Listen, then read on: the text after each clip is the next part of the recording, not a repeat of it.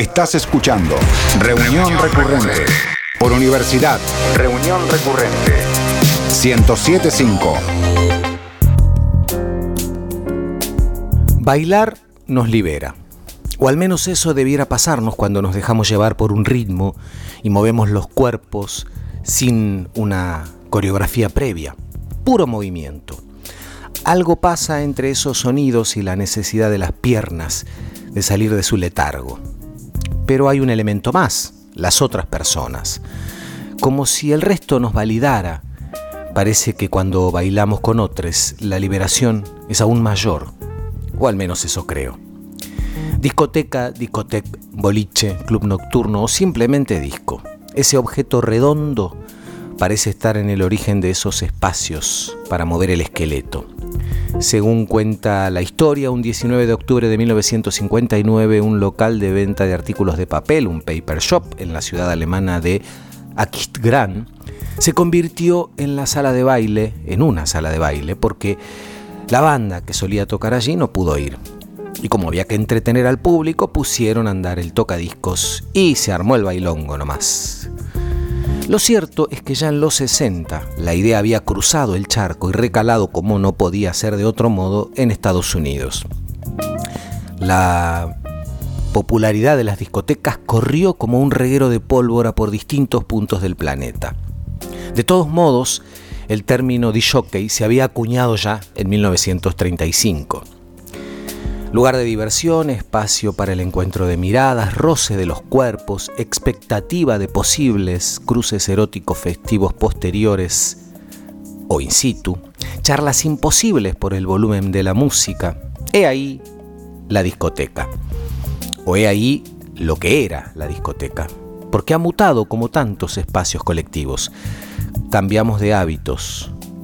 Este también y en el medio una pandemia que nos impedía juntarnos. Pero igual pasó el tiempo y nos volvimos a juntar. Y a bailar también, claro. Mi nombre es Eduardo Espínola, esto es Reunión Recurrente, el tema de este episodio, discoteca.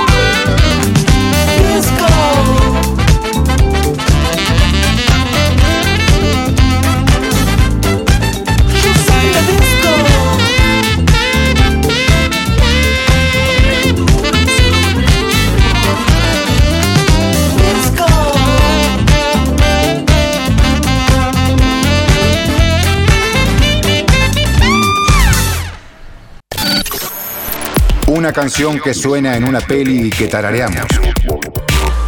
Pero no podemos recordar. Reunión recurrente. En Odisea 2001 tienen un concurso de disco. Y yo creo que seríamos un buen equipo. Fiebre del sábado por la noche es una película estadounidense de 1977 dirigida por John Banham y protagonizada por John Travolta y Karen Lynn Es que cuando bailo me elevo totalmente, ¿entiendes? Y no es por ser el mejor ni nada por el estilo. Solo que me gustaría tener esa sensación en, en otros momentos de mi vida. Aunque nunca haya sido una discoteca.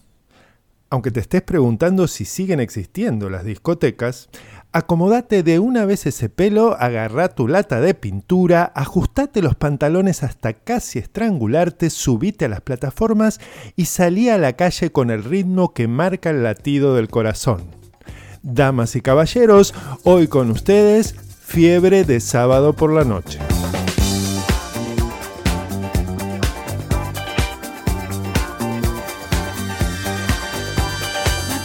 Como todo cambio en este valle de lágrimas, el final de la adolescencia es precedido por un periodo de malestar en donde todo nos desafina. Los síntomas se multiplican alrededor y la vida adulta nos acecha dejándonos en claro que ese particular momento en que podemos jugar a ser adultos sin hacernos del todo cargo de las consecuencias está culminando. Aunque seamos los reyes de la discoteca o las reinas de la secundaria, la realidad nos va murmurando en la espalda. Basta ya de quejarse de los regaños de la familia. Va siendo hora de que tomes tus propias decisiones. Y si esto le pasó a Tony Manero, por favor, ¿cómo no nos va a pasar a nosotros, pobres mortales? Es que el baile no puede durar para siempre, es algo que tiene corta vida. Ya soy más grande, ¿entiendes? Pasemos a las presentaciones. Tony Manero es un muchachito de clase trabajadora neoyorquina de familia italiana, con hermano cura, padre desocupado, madre con plato de pasta y abuela con cama adentro. Pero claro, esto no alcanzaría para transformarse en un ícono de las pistas y de la moda. ¿Qué hubiera sido del pobre de Tony si no fuese por John Travolta? Respuesta inmediata. Nada o por lo menos no tanto, bro. Es Travolta quien lo convierte en el amo indiscutible de la disco. No importa si es sobre el suelo de luces intermitentes o entregando un pedido de la ferretería. Travolta se mueve, se desliza, se balancea y sonríe y somos capaces de olvidar todas sus incorrecciones de macho setentero y prendernos a seguir la coreo mientras dure el combustible. Hola. Hola. ¿Eres tan bueno en la cama como lo eres bailando? ¿Qué? Contesta. ¿Eres tan bueno en la cama como eres bailando? Eso tendrás que averiguarlo. Quiero Ven que veas conmigo. esto. Ella no es mi pareja normal ni nada, pero quiero que lo veas. Así, nuestro agraciado muchachito hacia el final de su adolescencia, y volvemos al principio, logra gambetear la áspera realidad que lo acecha durante el día cuando llega el sábado por la noche y se hasta la pista de baile. Y ahí, bajo la omnipresente bola de espejos, comienza a bailar hasta opacarla. A la bola de espejos y a la áspera realidad. Brilla, brilla y baila, brilla y apunta con el dedo hacia el cielo como anunciando su próxima transformación en cometa, brilla y menea las caderas como si nada más existiera, brilla como si todo fuese posible mientras bailaba.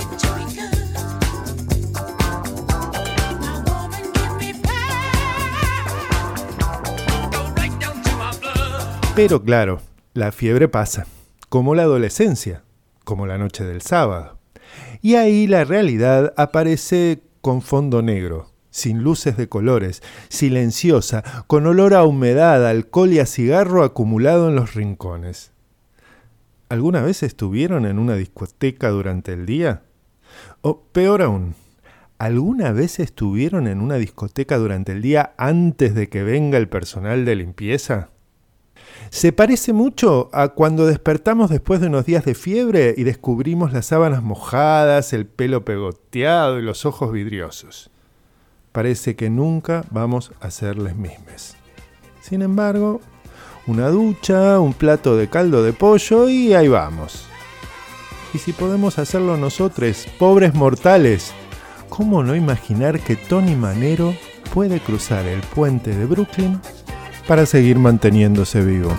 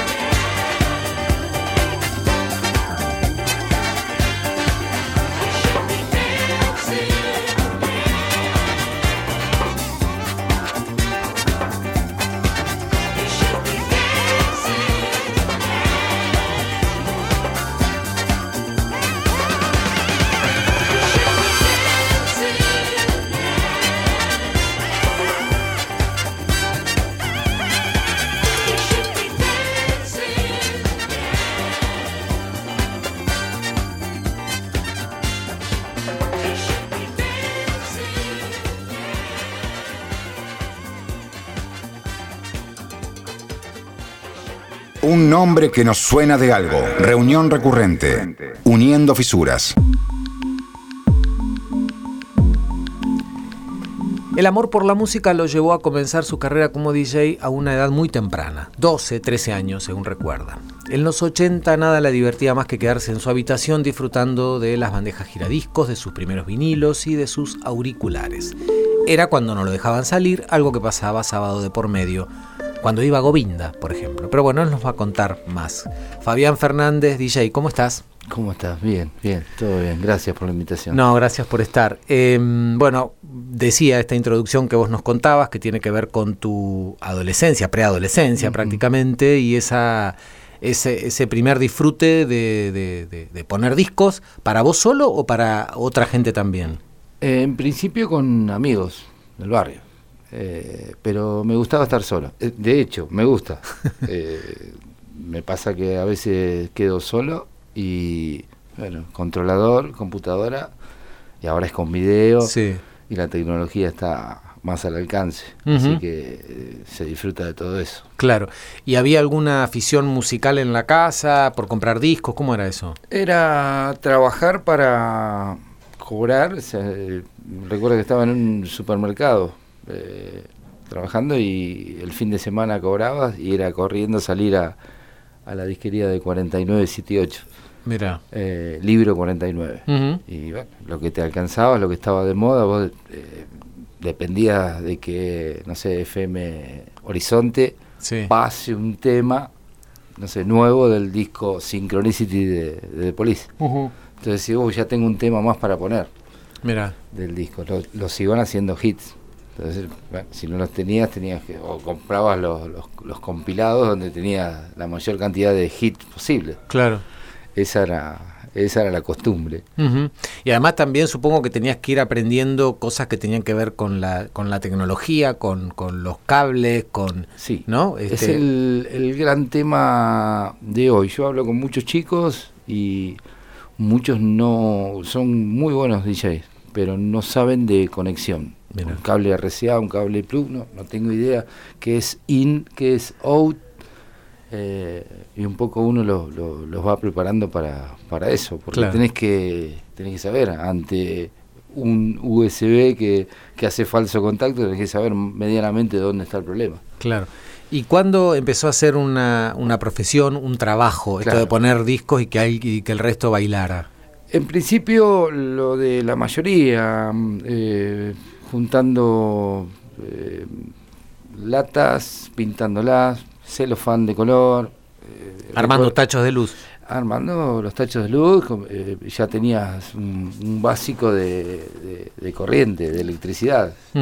Entonces probaba. Recuerdo que el, el que podía se compraba un secuenciador, que era algo que le daba una cierta intermitencia combinada, tenía el aparato ese, conectabas obviamente a, a toda la iluminación y a 220, entonces eh, elegías la secuencia que las luces de- iban a procesar. Claro. Eh, y si no, conectabas eh, al positivo un arrancador de tubo fluorescente.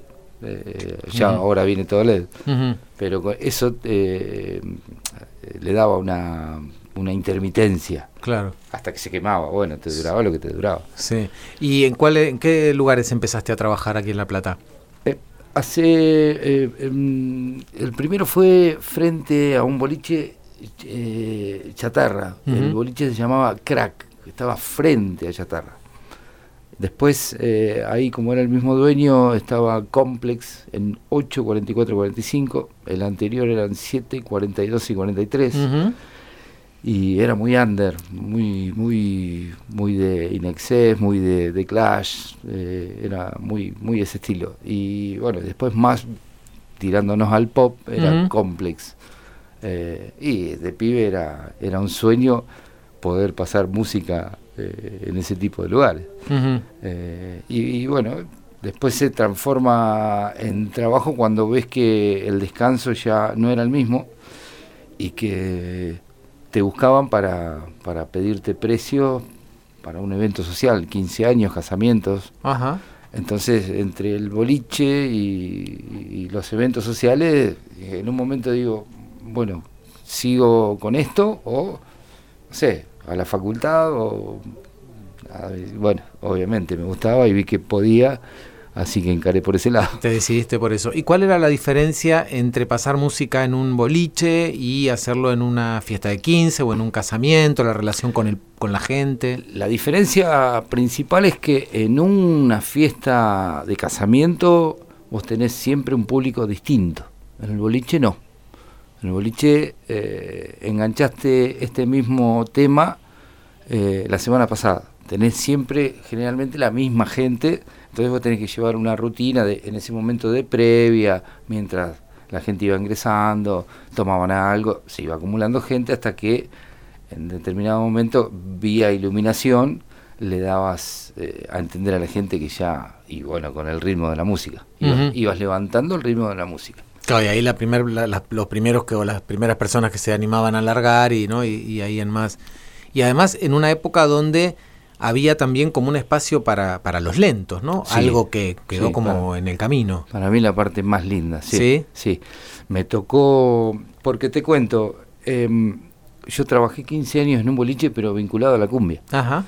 Entonces, eh, siempre me gustó el, el- el pop, el rock, la música internacional, pero bueno, me tocó ahí por una cuestión económica y, y, bueno, acepté. Sí. Eh, pero eh, podía poner un poco de música lenta los sábados, Ajá. donde no ponías el riesgo que la gente se queje y se vaya, porque había mucha gente un sábado.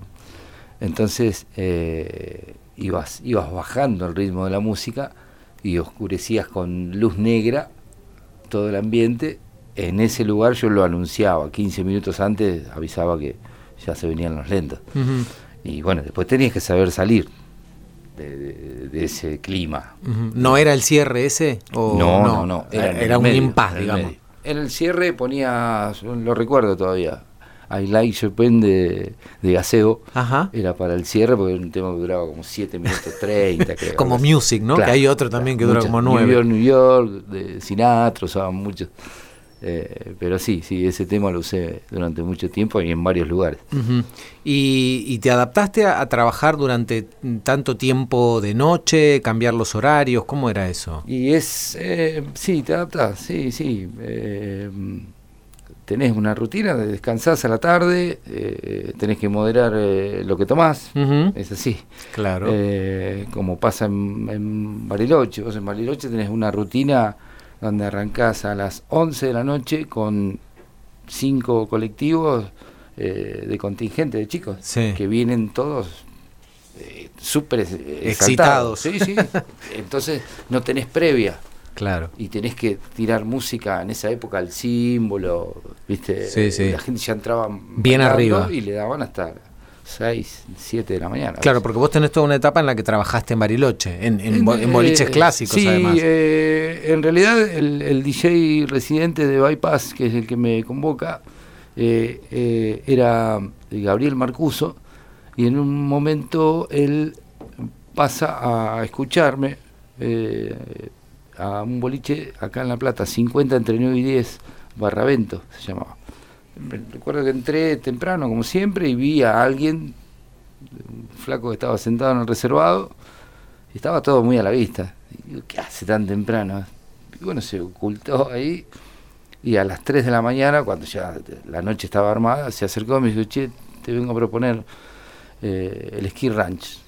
Eh, que un chico eh, correntino estaba en ese lugar, eh, grababa mucho cassette, porque vendía, y le habían propuesto en Toronto, donde el dueño de un boliche, llevárselo a, a Canadá. Ah, mira.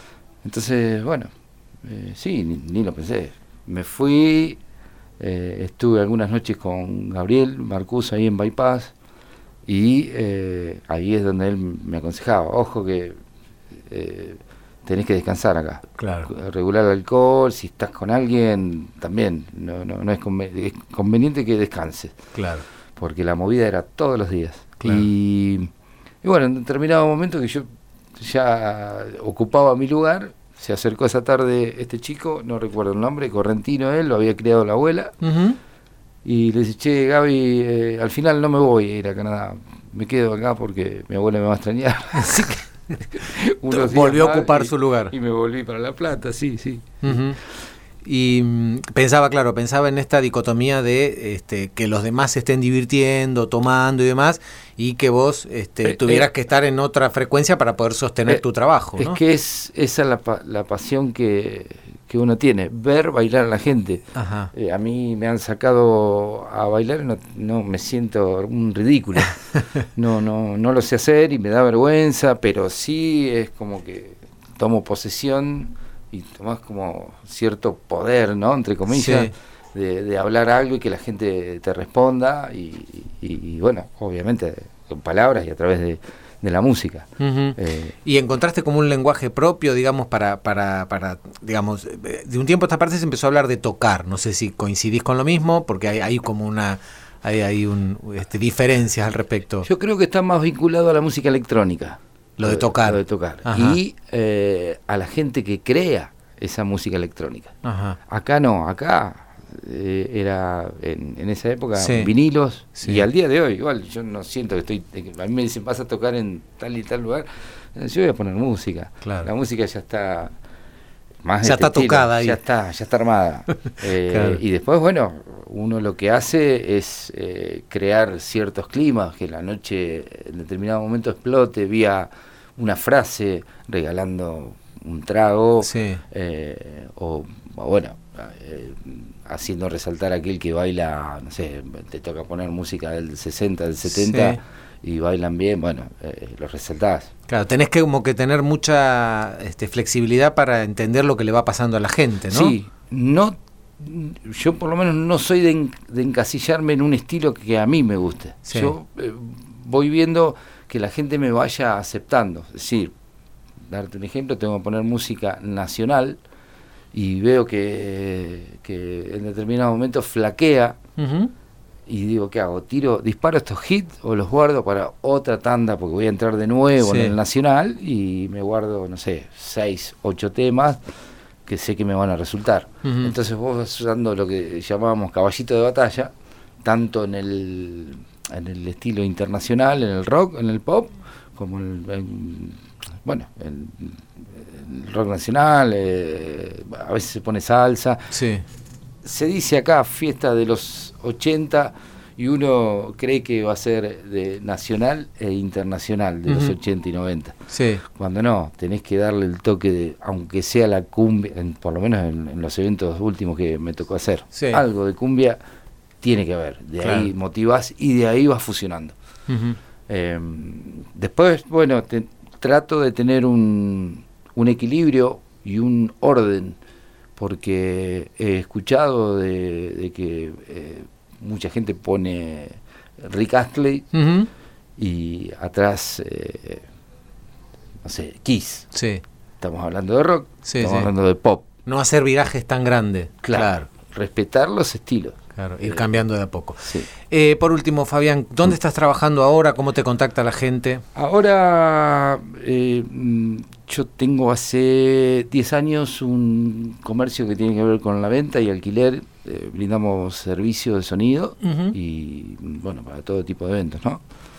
Y bueno, nos contratan para fiestas a través de- del local, Audiomix Producción, lo puedo- ya lo dije igual. Sí, muy bien. Eh, y, y bueno, cada tanto tenemos alguna invitación, como fue la última vez en Cedro Azul de Roberto Escafati, y me dijo, mira, te podés hacer cargo de la pista que va a estar en carpa afuera, dale, dale, sí, sí, sí, sí veo que, que da para la música que a mí me gusta, porque ya a esta altura es ir a disfrutarlo Claro. Eh, cuando me empiezan a pedir, no sé, por elegante o cosas que no no sé, como muy metido en el reggaetón, ya no, Claro. no. Tratás de, claro, de, enca- de- de Claro. encauzar en lo que, en lo que te gusta. Sí. Gracias, Fabián, por estos minutos. No, gracias a ustedes. Muchísimas gracias.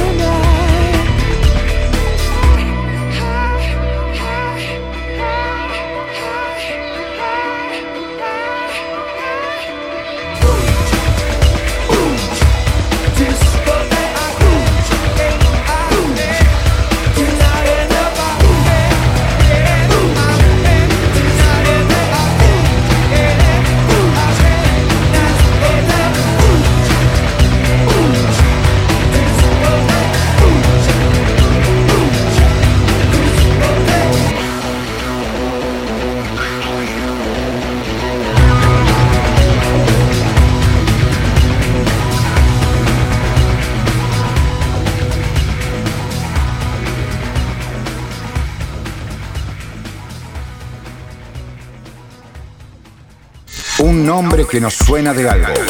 Reunión recurrente. Uniendo fisuras. Andy Warhol, Calvin Klein, Elizabeth Taylor. Mick Jagger. It was hot, sexy. It's like an adult amusement park.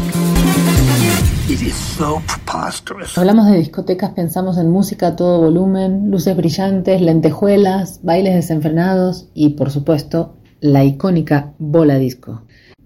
Esta descripción se corresponde con la discoteca Estudio 54, una disco leyenda del glamour artístico neoyorquino. Originalmente era un teatro y se convirtió en discoteca en 1977. Su apogeo coincidió con un momento de gran libertad sexual y también con la aparición del SIDA. Las personas más extravagantes del arte, de la moda, del entretenimiento se dieron cita a las 333 noches que duró Estudio 54.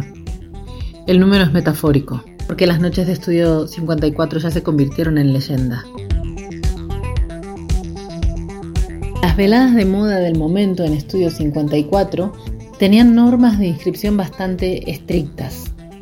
Mandaba por supuesto la lista de invitados en manos de una famosa RP de la época, pero el elemento clave era el código de vestimenta. La consigna era provocar. Tanto en la ropa com- o en la no ropa como en las noches temáticas, parecía que el objeto principal era sorprender, escandalizar. Infinitas celebridades participaron en las veladas de Estudio 54. Andy Warhol, Woody Allen, Liza Minnelli era una fanática. Elizabeth Taylor, Al Pacino, David Bowie, Cher, Michael Jackson, Elton John. Incluso personajes como Tommy Hilfiger, eh, Jackie Kennedy y Donald Trump antes de que entrara en la política.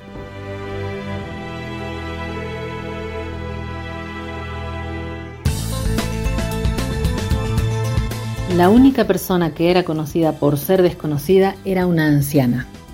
Una mujer que a los 77 años logró entrar a las fiestas salvajes de Estudio 54. Sally Lipman. A los 77 años, Sally era asidua de Estudio 54 y era conocida como Disco Sally. Varias veces a la semana se presentaba en Estudio 54 y bailaba durante toda la noche mientras a su alrededor la fiesta interminable, los montones de drogas, muertes, estafas, dinero, rodeado además de celebridades de la Casa Blanca, federales y la mafia.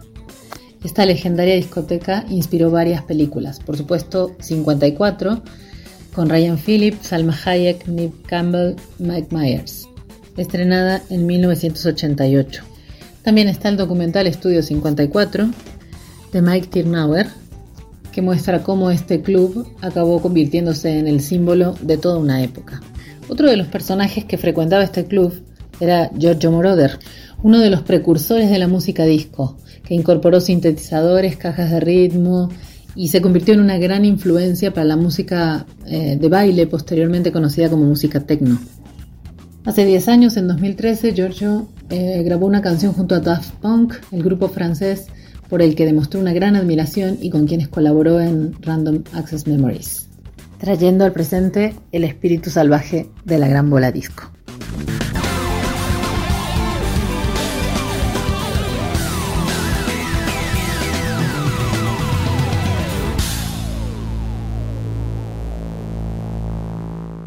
Reunión recurrente. Esa cara que te suena en la serie que empezaste a ver. Reunión recurrente. Amalia Escobar es profesora de arte y escenógrafa marplatense y reivindica el placer por partida doble de musicalizar y bailar, estar en los dos lados del mostrador, podríamos decir. Su trabajo como escenógrafa en festivales y en fiestas le permitió conocer en profundidad el mundo de la noche y de ciertas músicas también. Eh, ella confiesa que en algún momento dado se cansó de esto de cargar cosas por su trabajo como escenógrafa y se decidió por la labor como DJ y hoy se la conoce como la puta ama y hoy nos está eh, atendiendo aquí en reunión recurrente. Amalia, ¿cómo estás? Gracias por estos minutos. Hola, ¿qué tal? Muy bien. Gracias por el contacto. Bueno, eh, ¿qué es lo que te gusta de, de, de, de poner música para que otros bailen? Eh, Bueno, esto como decías anteriormente, en realidad como a mí me gusta bailar, eh, bueno, creo que en algún momento em- empecé a pensar, bueno, nada, qué música me gustaba bailar a mí, qué música nos gustaba a mis amigos. Eh, entonces, bueno, primero más amateurmente y después eh, más profesionalmente, digamos, pero eh, nada, como me, me gusta, como me gusta bailar, o sea, me gusta hacer que la gente baile o, eso, me gusta la pista de baile, ver con qué temas la gente explota, qué temas le gusta, cuáles no. eh, me gusta todo alrededor del baile, ¿no? Ver, bailar personas, bailar, Sí. eh, eso. Y ahí eh, leía, bueno, comentábamos esto de este, este conocer la, la noche o, o- o empezar a empaparte con eso. Y, y en qué momento te empezaron a dar ganas de, de trabajar como, como DJ o qué es lo que te llevó a eso? Creo que mis amigos en realidad, o sea, yo venía como, mm, bueno, eh, nada, en mi trabajo, o sea, en otros trabajos que tenía, viste, como estaba como siempre musicalizando todo, eh, me dijeron, no sé, mis, mis amigos me decían, che, vamos a hacer tal cosa, ¿querés pasar música vos? O sea, como había como unos eventos en los me empezaron a preguntar y yo sí, no quería pasar música yo porque sabían que podía hacerlo, un poco de ganas yo tenía, pero no sé, capaz que no me animaba, así que, eh, nada, eh, un poco estimulada por mis amigos, lo empecé a hacer. También por ahí, y, y me quedé ahí un poco porque viendo también que por ahí no había tantas mujeres DJs, Sí. eh, también estaba bueno empezar a, hacer más, digamos, un aporte a, a que seamos cada vez más la- las mujeres que pasamos música. Y es otro de los espacios este, donde hay mucha presencia masculina, ¿no? Eh, sí, ahora igual cada vez hay más, digamos, yo creo que en la música electrónica empezó hace más tiempo a haber eh, también mujeres eh, pasando música, creo que a la cumbia, el reggaetón le gustó un poco más, pero bueno, ahora ya, ya somos bastantes, digamos. Pero bueno, sí, sé yo, creo que la mayoría siguen siendo hombres, pero bueno, ya vamos en ese camino a, a la equidad. Qué bueno. ¿Y en qué tipo de, de lugares este, solés? No sé si decís tocar, ¿cómo, cómo denominas tu trabajo? Sí, sí, tocar. Tocar. Es raro igual, pero está bien, tocar. Está bien. ¿Y en, y en qué tipo de lugares este, solés tocar? En general, eh, bueno, en, en varios lugares, justo ahora acabo de tocar en Bariloche, en el encuentro plurinacional de mujeres lesbianas y personas trans. Sí. Pero bueno, eh, toco mucho en, en la ciudad de La Plata, que es donde vivo, y, y en general no toco tanto por ahí en, en discoteca, en boliche, así de con ese nombre, Sí. sino por ahí en, bares eh, que después de determinada hora son más bailables. Digamos, la, la ciudad de La Plata tiene una característica que tiene varios barcitos que por ahí tiene lo que sería un primer turno, que es más de, de recitales, y después un segundo turno que, que, que sacan las mesas y se pone como más bailable hasta las hasta las 5 o 6 de la mañana. Y y bueno, y ahí dentro de eso suelo elegir o suelen elegirme también como espacios de, de- de- por ahí yo siempre digo que toco para gente de más de 30 años, no es Ujú. tan así igual, Sí. suele venir gente más joven también, pero como también me gusta un poco, digamos, yo tengo 35 años, paso música, en la mayoría, un poco un- algunos temas de moda, algunos temas de ahora, pero bueno, tiene una cuestión bastante generacional la música que elijo, así que también por ahí la- las características de los espacios o la gente que me contrata suele tener que ver también con, con algo de una cercanía etaria. Y cuando tenés que armar tu trabajo, digamos, eh, ¿pensás en función del lugar en el que te contrata para, para armar una secuencia de, de temas? ¿Vas improvisando? ¿Cómo, cómo trabajás? Sí, es un poco de las dos cosas. Suelo pensar en el, en el espacio, en el quien me contrata, bueno, también esto de la edad, si bien yo te- ya te digo, elijo lugares donde la, suele, la gente suele ser de mi edad, a veces, bueno, es bueno, siento que la gente va a ser más chica o mucho más grande o, o también eh, en algunas veces he musicalizado lugares que tiene mesas, entonces, bueno, no va a ser un espacio bailable o una feria, digamos, también tiene que ver con unas características de eso, de, bueno, si no es un espacio bailable, si es o feria o tiene mesitas, es una cena o algo así, es como, bueno, tiene otras características. Y con respecto a además la pista de baile, eh, sí, es un poco lo llevo armado y un poco lo, veo en el momento, digamos. Por ahí yo creo que iban a explotar con determinado tema y no pasó y un tema que lo pongo porque sí, de repente eran todos re fanáticos de esa banda y yo me acabo de enterar. Claro. ¿Y, y cómo vos decís esto de que te gusta poner música porque te gusta bailar? Ah, ¿En, en, en determinados momentos te permitís hacer las dos cosas? ¿Es posible? Este, ¿cómo, ¿Cómo es eso?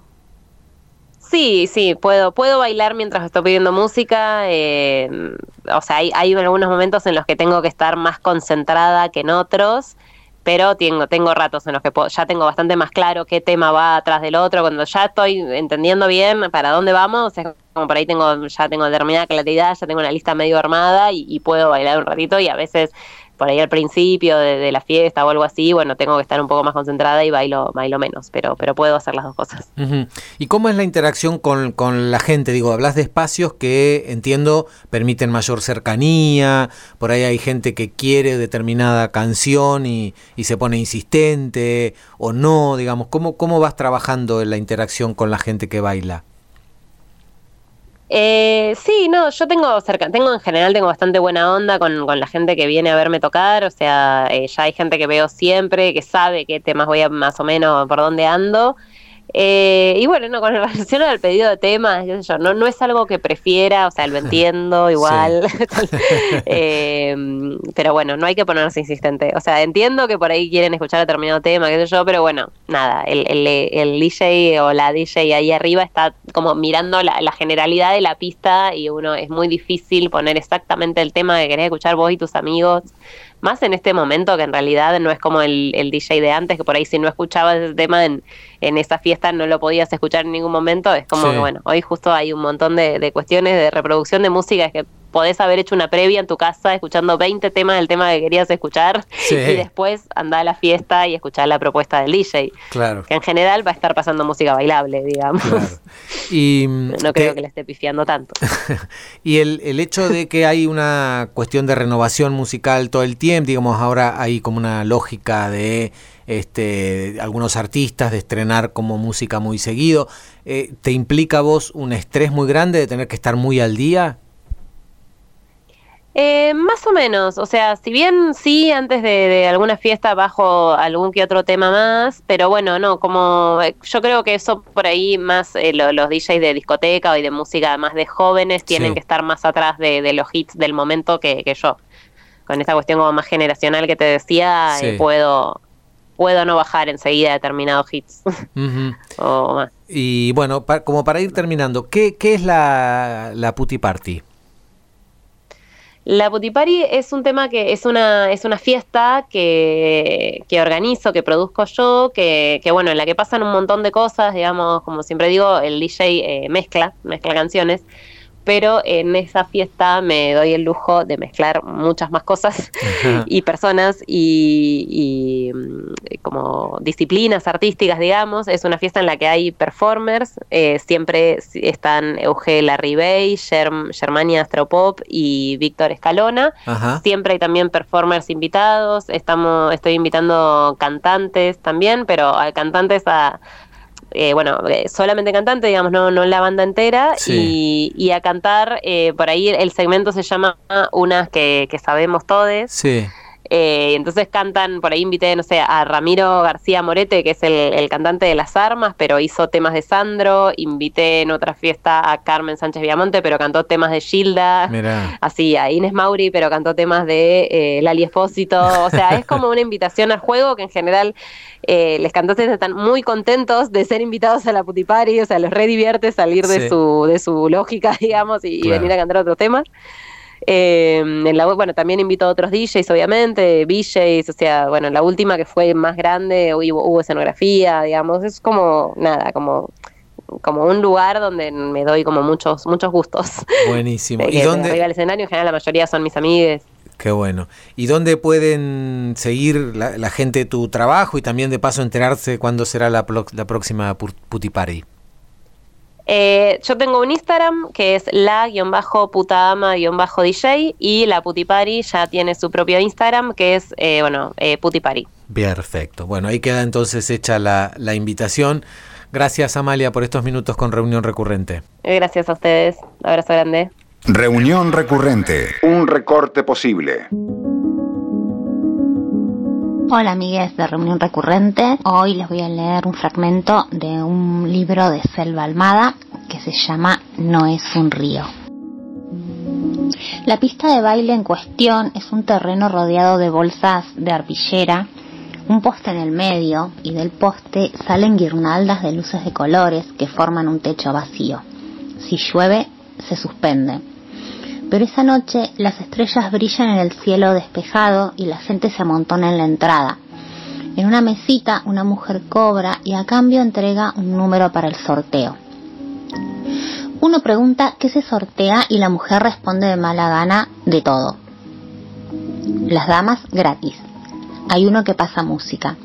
En fechas especiales se presenta alguna orquesta. Los que vienen siempre se saben de memoria el repertorio del disjockey. Siempre los mismos temas, siempre en el mismo orden. Solo se desvía muy de vez en cuando, en ocasión de un cumpleaños, aniversario, o que se lo pida alguna gurizada que le guste. Hay una cantina que vende gaseosa, vino, cerveza y fernet con coca, y una parrilla que hace choripanes. Las noches en que el viento está revoltoso, el humo se mete en el baile y la gente lo putea al parrillero.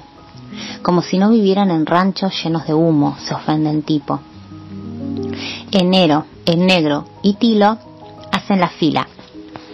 Los porrones que tomaron en la provista los entonaron un poco. Enero, que al principio no quería venir, está contento como perro con dos colas, viendo la cantidad de muchachas que pasan directo, bordeando la hilera de hombres, choqueando cuando los zapatos de taco alto se hunden en la arena. Mueve la cabeza al compás del chingui chingui que sale de los parlantes. El negro y Tilo se ríen. Qué hermosura, dice Enero. Las muchachas aparecen de repente, de la nada, como flotando entre los cuerpos transpirados que se menean en la pista. Las ven venir a donde están ellos, cerca de los que bailan, pero no tanto como para, para ser ellos también los bailarines.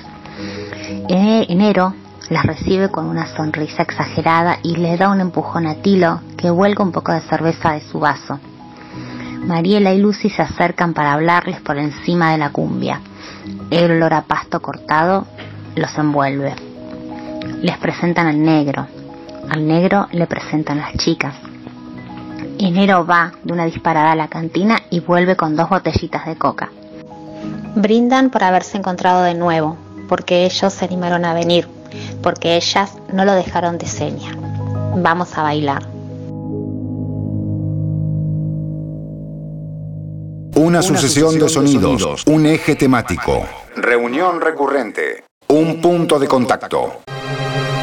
Clímax es una película de 2018 y que tiene que ver con el tema de hoy, con discoteca, este tema de reunión recurrente, y ya nos lo va a explicar oportunamente Martín Massa. ¿Cómo va Martín? Hola Eduardo. Bueno, ¿por qué elegiste esta película en relación a discoteca? Es rara la asociación que hice, pero bueno, eh, si bien la película no se desarrolla en una discoteca, se, se, desarrolla más bien en una suerte de fiesta, pero podría ser un poco interpretada de esa manera. Sí. Decías, es una peli de 2018, Gaspar Noé, ya lo conocemos, Sí. hemos hablado de otras pelis de él. Es un, Un enfant terrible, dirían los franceses. un provocador, eh, básicamente. En esta película lo que hace es eh, encerrar a un grupo de bailarines en una como en una suerte de, de hogar, así en las afueras, está, afuera está todo nevado. Ellos ensayan para una gira y la película se desarrolla mientras hacen una, una, una fiesta para celebrar, digamos, la salida de, de gira de, de toda esa compañía de baile.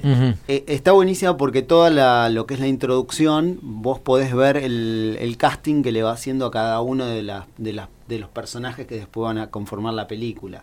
La, la película empieza como si- con gente que va entrando a un lugar donde le van haciendo preguntas para ver si quedan en la compañía de baile o no. Forma Claro. parte de la película, digamos. Como O sea, audiciones, digamos. Como una audición Claro. donde le van preguntando cosas. Pero ahí uno puede ir viendo la personalidad de cada uno de los personajes, ¿no? Están, bueno, un par de hermanos que son bastante eh, homofóbicos, racistas, bueno, está el tipo violento, está, bueno, toda una serie de personajes que después van a estar eh, todos juntos adentro de esta como, como esta casa grande donde están ensayando y se preparan para salir de gira.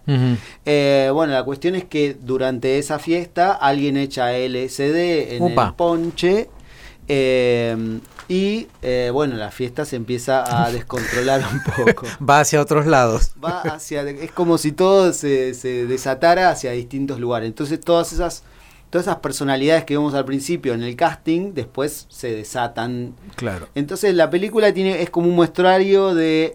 Es interesante, bueno, primero desde el punto de vista de cómo lo filma, cómo filma Gaspar Noé. Tiene presencia de muchos colores, en general son rojo, azul y blanco, es decir, la bandera francesa. Tal cual. Eh, eh, de hecho, eh, casi toda la película. Hay muchos momentos donde la película es un videoclip y decís esto es un musical, un videoclip filmado de manera magistral, como Sí. lo hace a él.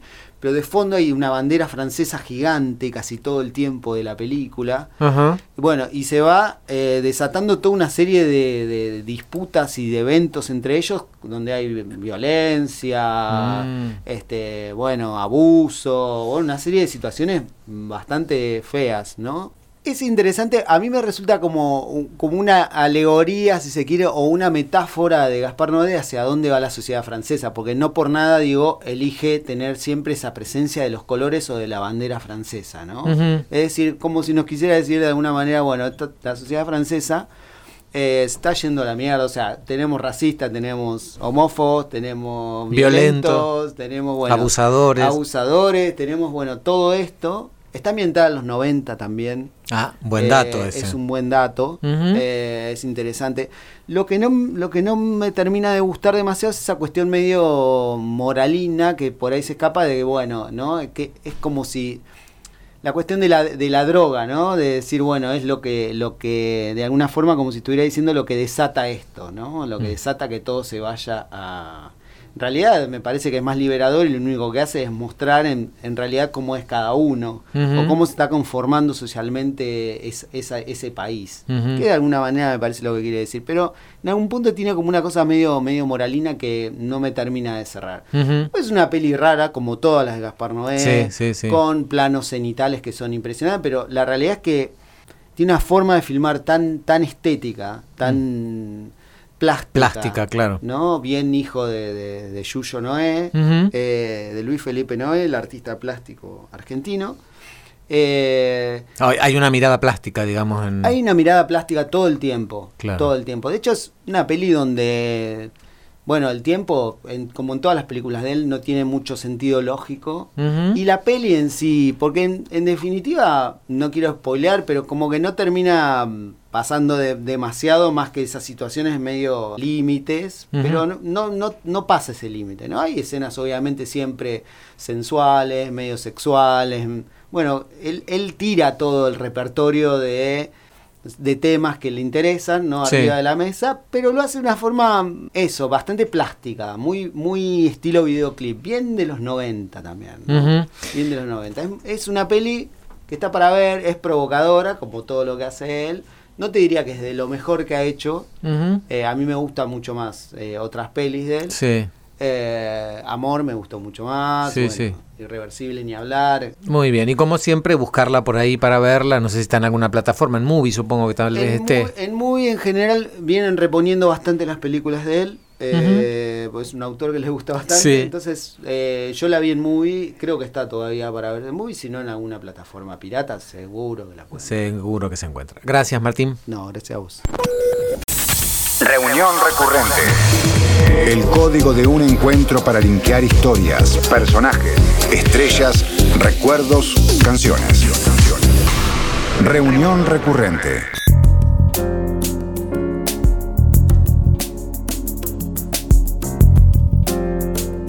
Y hasta aquí llegamos con este episodio de reunión recurrente dedicado a la discoteca.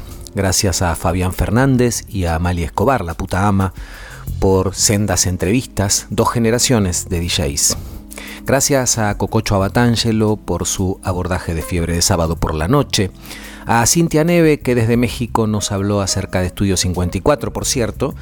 La nueva temporada de American Crime Story de Ryan Murphy hace foco en Estudio 54, estén atentos y atentas. Gracias a Silvana Aro por volver a ser una colaboradora en este episodio y por su lectura de No es un río de Selva Almada, hermosa novela. Gracias a Martín Massa por su reseña de Clímax de Gaspar Noé. Y gracias a Mavilesica por la producción de Reunión Recurrente. Hoy escuchamos Soy la Disco de Emanuel Orbillé y Discotec de YouTube. Recuerden que nos pueden escuchar en Spotify, somos Reunión Recurrente, y que en Instagram somos Reunión-Recurrente. Y que nos escuchamos cada lunes a las 22 aquí en Universidad 1075. Mi nombre es Eduardo Espínola, esto es Reunión Recurrente y nos escuchamos la próxima.